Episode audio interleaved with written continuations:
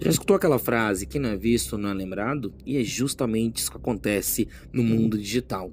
Quanto mais você aparece, quanto mais você engaja dentro da sua rede em relação à quantidade de publicação, as qualidades nas publicações que vão começando a sobressair uma outra, mais você vai ganhando autoridade, mais você vai ganhando status.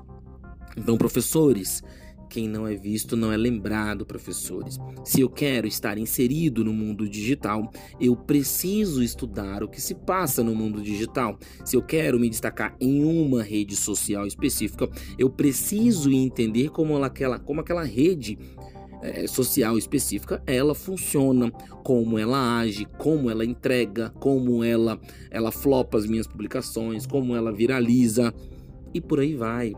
Então, não, não é só postar, tá? Não é só publicar. Ah, uma vez por semana eu publico no feed, uma vez eu publico uma receita, na outra semana eu publico atividade física, na outra semana eu publico uma nota sobre a minha vida social.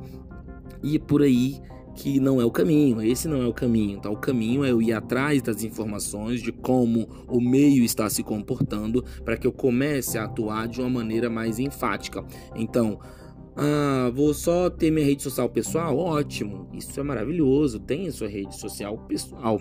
Mas se você quer investir no momento profissional daquela rede social, você deve estudar toda a questão de funcionamento e entrega dessa rede então fica aqui a minha dica para os professores, tá? Nessa pandemia, o que foi visto, muitos professores começaram projetos nas redes sociais no momento de lockdown, nos momentos de lockdown nas suas cidades, e eu vi, eu acompanhei vários Instagrams de colegas irem morrendo aos poucos por conta dessa falta de conhecimento sobre o assunto, pela própria falta de engajamento pessoal para o mundo digital, tá? Quando você para para perceber, cara, todo dia tem que postar, mas o que é que eu vou postar? As ideias vão sumindo, as ideias vão não vão fluindo mais.